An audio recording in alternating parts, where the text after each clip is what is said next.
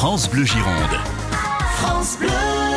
Pour aujourd'hui, je vais vous présenter un entre-deux-mer fabuleux qui est euh, la cabane du Pilat. Alors on peut avoir peur sur le packaging parce qu'il est très très joli, donc on se dit s'il y a trop de packaging à l'intérieur c'est pas bon. Et ben non, euh, cabane du Pilat c'est très très bon.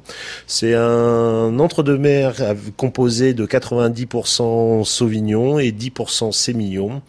Des notes euh, de fruits exotiques citronnés et on peut l'associer avec bien sûr les, les huîtres du, du bassin et des petits poissons grillés à la plancha, c'est formidable. On est au, prix de 6,70 euros la bouteille.